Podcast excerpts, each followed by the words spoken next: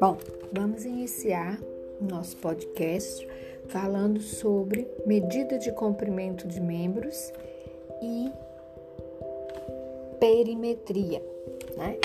O que é a medida de comprimento de membros? É uma medida comparativa onde nós vamos identificar o tamanho do membro superior e vamos comparar ao membro superior contralateral, tá?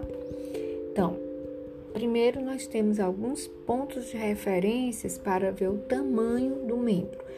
Para o membro superior, do acrômio, é o epicôndilo lateral, e do epicôndilo lateral para a postiloide do rádio. Fazemos as duas medidas e somamos.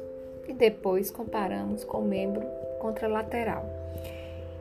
E a perimetria, nós identificamos a interlinha articular do cotovelo, fazemos medidas que podem ser 5, 10, 15 acima da interlinha articular do cotovelo e 5, 10, 15 abaixo da interlinha articular do cotovelo, e em cada uma dessas medidas fazemos a medição da circunferência e comparamos com o membro contralateral.